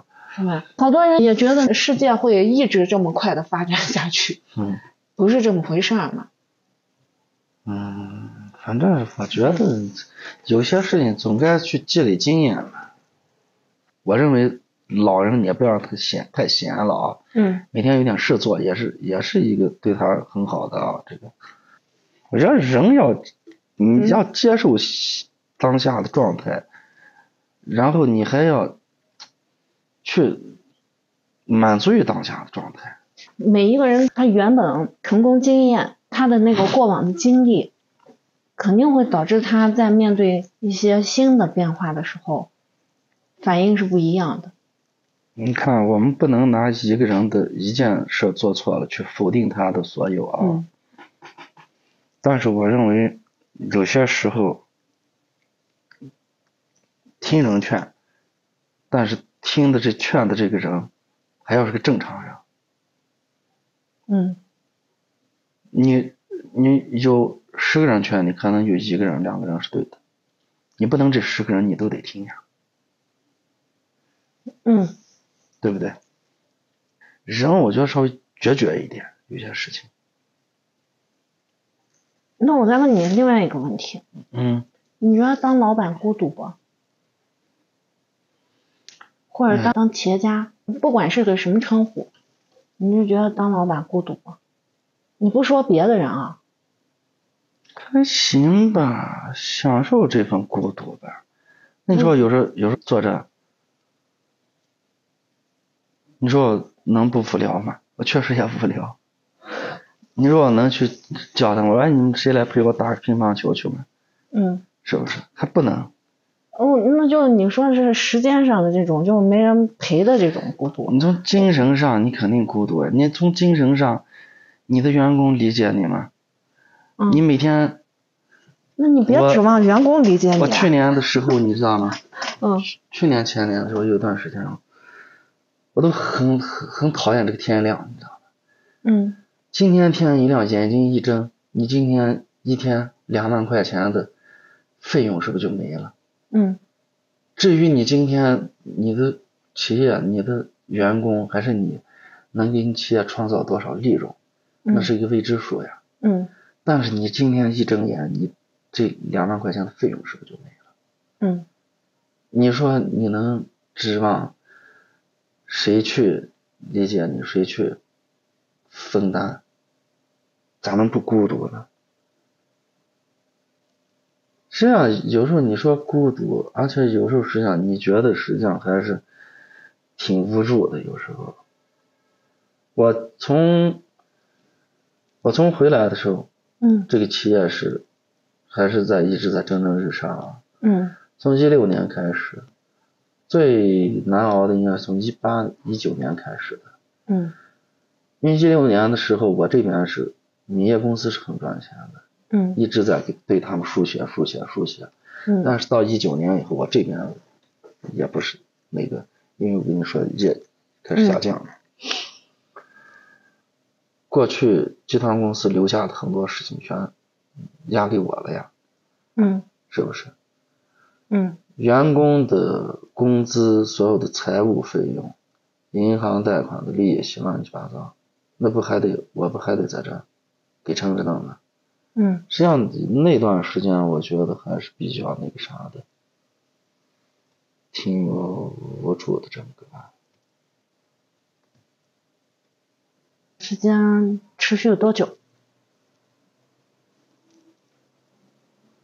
嗯，一个多月吧，尤其疫情，你知道吗？嗯，二一年开始的疫情嘛，哎，二零年。二零年，嗯对，二零年的疫情，尤其到二一年疫情比较严重的时候，是有时候自己也在考虑这些事情，你知道吗？人的情绪就波动特别比较大，嗯就觉得哎呀这个事情啊怎么怎么怎么哎你看啊你们都留克兰特样子啊你们都就是那时候才是特别负面、特别消极的时候，你知道吗？会经常发牢骚。啊，那时候是有那么一段时间是特别严重，所以我跟你说，我现在这种就是矛盾又负面、又负面又消极，但你还得天天努力的，就是过去发的这些牢骚这些啊，嗯现在感觉就很平静了，你知道吗？嗯，我认为未来是可期的，但是暂时对我来讲，我也不想有多大的期望，你知道吗？嗯我只想三年，可能这个时间还得延长吧，可能到了五年了吧，三到五年的时间，我把所有的屁股擦完以后，我就啥也不想干了。嗯我到那个时候，可能这个米业公司还在，嗯，可能我那阵我也不想管这个，我可能让别人去来管吧。嗯可能就是把品牌留住，嗯资产可能你像这么大的地方，可能能卖掉的话，可能都会卖掉，留一个留一留一留个大概有个五亩十亩的这么土地可能就行了吧，可能会让别人来接替着我这干，我可能就不会想再天天坐在这干了，嗯就这种想法。嗯实际每个人都有每个人痛苦的事情，你知道吧？我这个人性格说不上强势，也说不上软弱吧，嗯但好多事情就觉得以和为贵吧。嗯你也不要把我惹得太那个干嘛。但是亲情在这里面，可能有时候你就顶多也就说两句吧，发发牢骚，牢骚发完以后，可能觉得，哎，也没什么意义，也就顺其自然了吧。有时候我我我那就我跟你说的，我那一个多月前，我实际上也很痛苦，你知道吗。嗯你你说活着干啥呀？知道吧？死你又没勇气死，是不是？你说谁也敢犯不着死嘛，啊？你说敢拿刀自己俩自己一刀吧？也那犯不扯着啊嘛，淡，对，犯不着，而且是对你家族一个挺不光彩的事情，是不是？嗯你那种事情也做不出来，可能就有那种就觉得人生没有意义，但是你又觉得，哎，死不好，死不好，不能死，你知道嗯吗？嗯就是这种，我认为我是一个比较乐观的人，嗯嗯，但你也经历了这个过程，也不说经历，嗯就是有那种没有意觉得人生没有意义，但是就是又跟你说，哎，就觉得哎，别人如果这种情况死了其实挺好，但搁自己身上就觉得既不光彩，又没有勇气，你知道吗？就会觉得很无助。反正但是过了那段时间，好像哎，觉得也就想通透了吧。嗯哎，反正日日子得过呀，是不是？嗯那大家不都一样吗？是不是？况且我现在生活还比别人要好很多，啊嗯虽然有有压力、有困难，但是你总得一步一步解决嘛，是不是？就所谓的你过去该享受也享受了很多，啊那嗯，你现在该付出也得付出呀，是不是？你也挺自洽，那你你不然这样的话你怎么办？你知不知道好多老板都有过，嗯，很大的老板都都有会有过这种，实际上，我们以前，哎，实际上就觉得中间可能很多时候的遇到的有些人会让你产生这种，你知道吗？哦，所以就，但是自身来讲，好像是对那些想法，好像就跟你说的也没勇气，就觉得挺不光彩的一件事情。嗯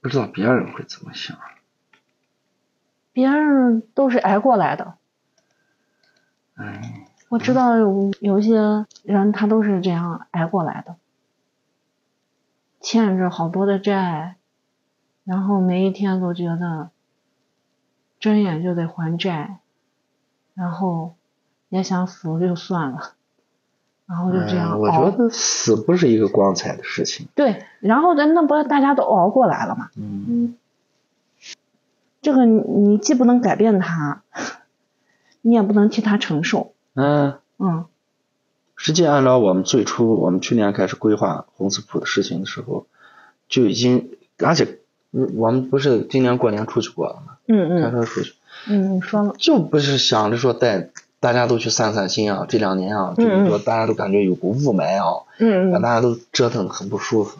嗯一家人出去散散心，路上聊一下，就是对于以后的啊一些嗯规划。你觉得人会改变不？这么多年，你你发现，比如说你的同学，小的时候他是啥性情，啊你发现他长大了之后，他那个性情他有变吗？改呀，我们都有改呀，我也有改变呀。我的改变我觉得也挺大的呀。实际上我原来挺爱玩的一个人呀，我现在你看我也不出去玩，我那哥们儿我就跟你说那个是最近快上岸那个，嗯原来超级爱玩。嗯零九年的时候我们都还上高中呢，嗯我还复读那年，那个当时就跟你说，他们家条件当时算很好的呢。嗯从天津上了个三家，上个烂职高回嗯来，他妈就给他买了个 A 四，嗯在新一中那给他开了个酒吧。嗯车开一段时间，哎也不乐意了，又要买摩托车，嗯嗯，那就买，买上找个女朋友把人家摔，然后给他起诉赔钱，嗯嗯，赔吧。开了两年，一年多吧。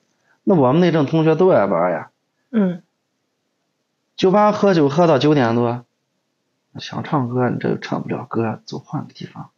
嗯，走走走走，里面可能这阵还坐个三四桌客人啊，嗯然后去，要么啊他去，要是他那个服务员去。哎，你好不好意思，我们今天老板有点事要关门要打烊，你们全部就免单了，就把人全赶走了。嗯好，门一锁，换地方去玩。酒吧肯定赔钱嘛，嗯我们去他又不好意思要钱，我们都没辙，有时候就给他两千，好，这两千先给你，我记着，下次没你给我说，我再给你给啊，嗯都只能就这样，哥们儿们。酒吧干的倒了，特别爱玩的一个人，你知道吗？银川房管局又上班，嗯上了一年的班，觉得上班也没意思，嗯啊，又不上了，又回来了。正开酒吧第二年接通，然后紧接着酒吧也不开了，就弄掉了。反正一天就是玩儿嘛，到后面弄宾馆，宾馆又给他给弄楼让他开宾馆，盖好像是个五十多还是六十间房嗯开着呢，开到宾馆开到第一，哎呀，二零年还是一九年一八年，就他们家就开始那个下坡了。嗯呃，一气之下，你知道吧，跟家里闹别扭，一下去把宾馆的所有证都给注销掉了就我他妈不开了，你们都也不用我要钱啊，嗯直接就注销了，就无业了。嗯然后就到那个时候困难的，对，那阵买了个奔驰 E，哎呦，都那么困难了，把奔驰 E 卖就必须要买酷路泽，嗯对，一九年，对对对对，然后就买了个酷路泽，然后我们就一起去甘南玩去了，嗯玩了半个多月回来，唉，不行，酷路泽太费油了，又把车又卖掉，亏了点钱又卖掉。丈母娘说：“我给你给钱啊，你买个商务车，我们家人也多，啊，我们都平时周末出去玩，拉的人也多，不想花丈母娘的钱，买了个几万块钱买了个啥呀？买了个现代，开了两个月，说这车就觉得这个车还真不行，开不了，嗯又亏了一万块钱把车卖了，嗯卖了，然后他表哥又给他给了一个，给了个雅阁吧，应该好像，从二零年二一年就没收入了，嗯楼也在那空置着，在丈母娘家住了两年呀，睡了两年，知道吗？ 结果不小心又怀了个二胎，不要，然后他不想要，说现在没钱要小孩干啥呢？就一个丫头领着多好。啊丈母娘给做工作说，你生吧，生了，开玩笑说你生了跟我姓，我给你养，俩我都给你养着。最 后就生了，生了还不跟他姓了。丈母娘一天确实是命好，你知道吧？遇了好丈母娘，把丈母娘的一套房子都给抵押了，你看，还拿丈母娘的钱，丈母娘就给给了套房子两口，丈母娘还给装好，你知道吗？装修住。去年保险公司上了两个月，说他妈不是人干的，说天天就是骗人哄人嘛，实在干不了，又在家睡着。他们过去不是干房地产的嘛，嗯反正是管工地，整天天带着工人管工地去。今天早晨还给我打电话，跟我聊了有三四十分钟。嗯他老老丈人前段时间不是住院嘛，还嗯跟我嗯打电话还说，就说他老丈人这出院是咋回事？聊着就说，说现在就抽烟，说酒也不喝了。原来也爱喝酒，我们这圈人是原来过农的就是喝酒玩嘛，现在啥都不干，就只抽烟。嗯一月挣一万多块钱，他媳妇说你一月给我给三千，俩孩子的开销给我就行啊。嗯剩下你想咋花咋花，你给你父母也行，怎么都行。然后说一月给给他媳妇给一万，自己留几千块钱，说就剩抽烟加油了。嗯原来是没事干，自己在家玩不行，还要跑网吧，你知道，嗯反正就是玩。现在嗯什么爱好都没有了，光抽烟。张正跟我说说以前最次也得抽硬中华呢。嗯说现在就十几二十块钱的烟，好像也没啥。刚开始还觉得不好意思，你知道吗？说这阵哎，那郭大玩小自己知道的嘛。但是他实际上也不，虽然这几年实际上也不缺钱，嗯他老丈人是个退的时候都好像是什么政团还是什么级别的，一个月光退休工，他老丈人工资卡从结婚就给他媳妇了嘛。嗯给人家女儿一直花着呢，所以他媳妇就不也不缺钱花。嗯他丈母娘过去做生意开餐厅的呀，嗯也有钱，就那一个女儿。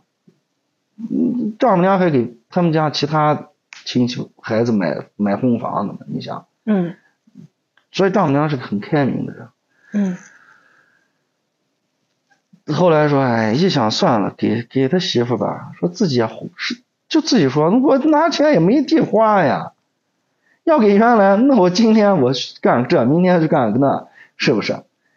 说白了，花钱多简单，啊那转变多大？哦那原来一天你想，最后说呢，哎，房子反正老老老外们的先住着嘛。说至于哎车反正代步嘛，那说白了，我一天就干这活挣这么点钱，我开个再好的车，那也是也得花钱呀。嗯原来你想都那么困难，都要换车，都要非要买个买酷路泽这样。嗯现在我觉得转变还是挺大，而且原来特别犟，谁一说你们都不知道，哎呀，你们知道啥呢？犟成那种程度了，嗯现在你你看还不是让生活把他磨的，哎，那个好像比我还小，那个他应该是九一年的，好像九零九啊一。嗯我们实际上，我觉得人的变化都是都是挺大的。身边的一些人，尤其是我的小学同学这帮人，变化我觉得都挺大的。你是说境遇上还是性情上？从性格和他的一过去的一些这个行为上都有哦变化，就是感觉这个人突然一下啊就变得很大很大变化。你像其他同学，我觉得人家好像都就嗯正正常常上完学啊，原来是个什么人，现在好像也就还是个什么人啊，嗯嗯就很中规中矩的。嗯可能这些人的落差度也比较大，嗯，所以以他过去的生活啊，跟现在的生活转变挺大，变化挺大，所以导致他整个人的变化都特别大。那你是变过了啊？你觉得你的性情也变了啊？我觉得我变归变吧，好像性情没变，性情没变，你只是那个生活上的这个方式，也有些变化。嗯经历了这么多事儿，你的性情都没有变。我觉得我是个什么样的人，我还就是个什么样的人呀。那就绕回来说，那你爸性情也不会变的呀，是吗？唉，那边的人教育好像是不是是很难。每个人都是这样吧？靠教育是不行的，别人教育你，你会听吗？不会吧？你多多少少会听。我觉得成长的过程中都会有变化吧。嗯，那你觉得人会一直成长吗？会吧，嗯会啊，每个年龄段接触的东西或多或少都会有变化，嗯，都会有那个什么的。那你要这样说更是这样了。那不管是多少岁，四十岁、五十岁、六十岁、七十岁，我觉得我可能以后的性格还会变，因为我是一个比较心思细腻的人，你知道比较细心的人。嗯我也在有时候觉得让自己稍微那个粗一点啊，嗯你不要管闲事，但你有时候还不得不管，你知道吗？那你夸夸自己吧。夸自己，我觉得我这个人还是很善良、很大度、很无私的一个人。嗯，你觉得现在是不是算是你，嗯，你挺欣赏你自己的一个阶段？我觉得，我觉得我自己做的也挺好，一直挺欣赏的。也不是一直挺欣赏。嗯我觉得我能熬到现在，我能能坚持到现在，我觉得至少我这个人，哎，是一个很大度、很无私的人吧。你是很认可你自己的，是吧？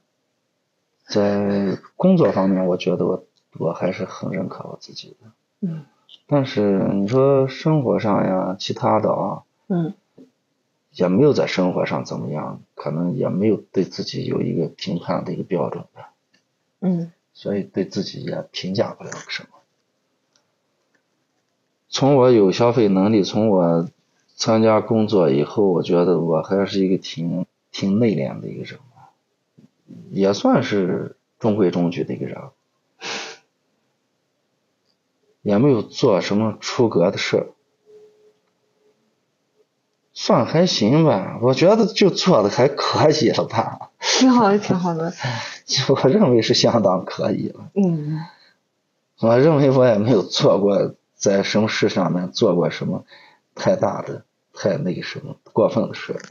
嗯，可能还会变，你会觉得你那个变是就是精神自由，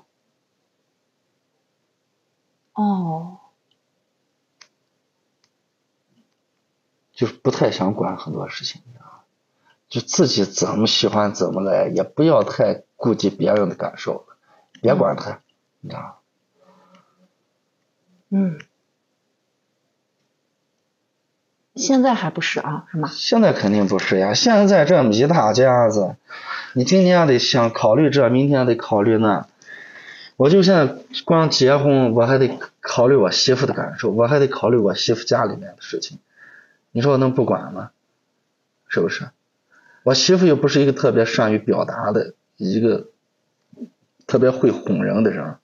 嗯你有时候你看着有点冲风吹草动了，看着有点不太干嘛了，还当面有时候还躺在一张床上还不太好问，回头哎到公司了发个微信问一下，哎你怎么了哦啊？只能以这种方式关心，哦你知道吗？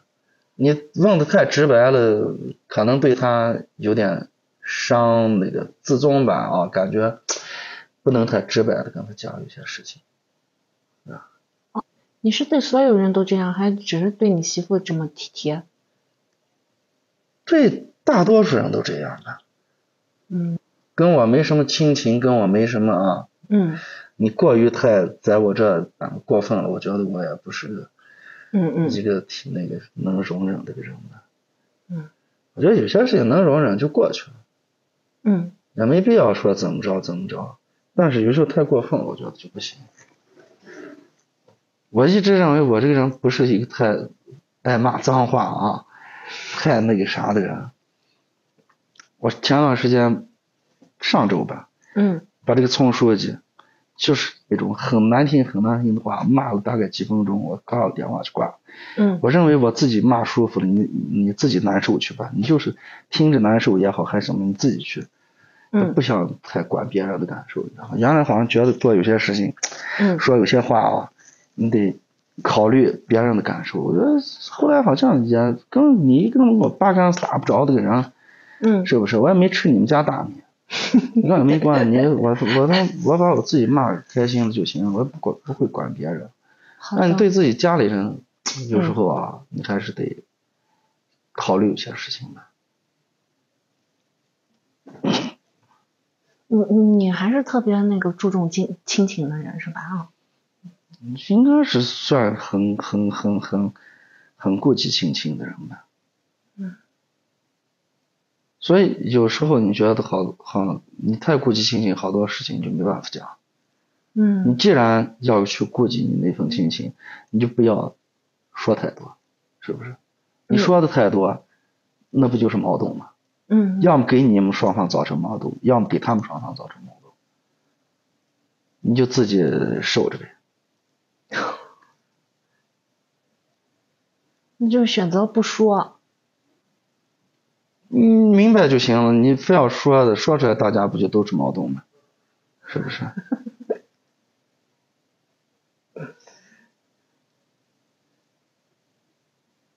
其实人都有那种心理，嗯但是有些人人家就觉得，那亲情也是也得讲究一个，就说不管是公平也好啊，还是讲究一个讲理也好啊，嗯那有时候你觉得就没办法讲理，是不是？嗯你去你说你说了，你无非是制造矛盾，无非是吵架、争。你说争到最后，有个是有，即便是争对了啊，争赢了，有啥意义呢？其实上没什么意义。嗯。那现在对你来说，啥事儿比较有意义？就这么先活着，熬着呀， 把账还了就有意义，好，把大家都解脱了呀，嗯是不是？那你说我现在失信了，那我将来我我孩子上学怎么办？嗯是不是？嗯那我媳妇尤其我媳妇原本就在法院，嗯今年调到检察院去了，嗯那对我媳妇是不是也有影响？是不是？嗯那我的父母，那真要走个哪，坐个飞机坐不了，是不是？那嗯你说是不是都对大家的生活都有影响？嗯实际上， 我觉得现在好像也没什么追求，把账一还就好了。嗯。但是我认为这个东西，那我过去好的时候，你银行非要贷给我，是不是？那我现在没能力还，你只能等着我还呀。我有资产你不要呀，嗯我们实际上已经有笔资产都拍卖都流拍了，我们最后要以物抵债，他们不同意嘛，嗯说那你就扔着去呗，那我该过我的还是过我的，嗯你你既然你当时嗯你们跑到门上，跑到公司来，天天请人吃的饭喝的酒，让人贷款，那你现在谁也遇到这种情况，你没办法呀。嗯那只能等我有能力还的时候再慢慢还呀，是不是？我认为这些事情想通就好了。有些人觉得，哎，负债了怎么怎么着，哎，失信了怎么怎么着，哎，限高了怎么怎么着，实际上对你的生活是有影响，但是生影响的程度并不是特别大。嗯我觉得这个事情想开了，也无所谓了。那说难听一点，啊那过去一年给银行还到尽到利息，是不是？那我们作为一个纳税人的责任也尽到了呀。嗯对不对？那包括你说社会贡献什么也好，捐赠也好，对不对？利税也好，那我们也做了不少事情，不能因因为这个一时的这个失误，导致你企业的这个这个企业的发展出问题了啊，嗯把责任就全部归归归归到企业的身上，对不对？但现在就是归了嘛，归了那 就贵了是有一个过程嘛。嗯对，实际上我现在想的很开了，你要行了，要房我给你房，要车我给你车，他不要嘛，你说你有啥办法？嗯唉，啥时候去听张学友？就是这周末。嗯，好，哎呀，太难抢了票。抖音上陌生人你就直接 联系，这样打个款，就也没什么担心的。那你没辙了呀，你只能相信他了呀，是碰运气的呀。 最后这个我发现他是真的，以后我还好好多人推荐，都买票。我说这个人靠谱，就买这个人。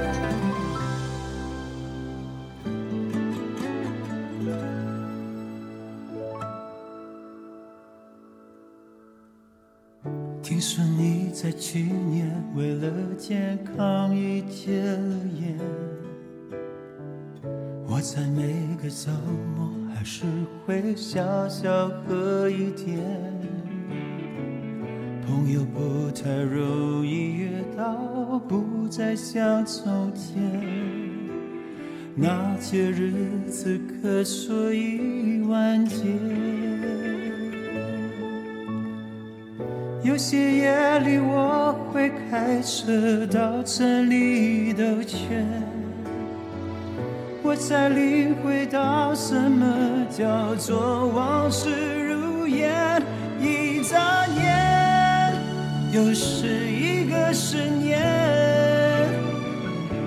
那些瓜葛纠结，在某一天突然迎刃而解。一眨眼，又是一个十年。对于人生起点，一知半解，我却已经懂得应变。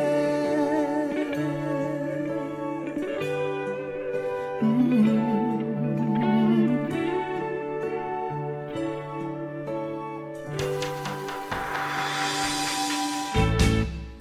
一生有几个理想能够扛得住岁月？还不如好好的过越来越少的明天。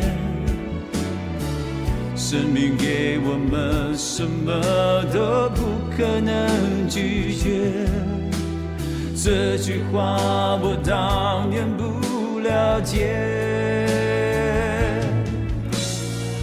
时间它残忍起来，毫无道理可言。我也不忍对你说，热情总会冷却。一眨眼，又是一个十年。那些瓜葛纠结，在某一天突然迎刃而解。一眨眼，又是一个十年。那些轰轰烈烈，让人怀念，已经跟我没有关联。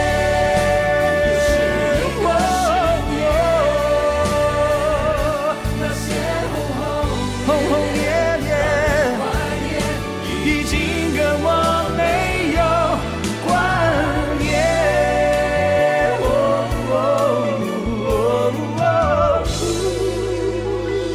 还能有多少个十年？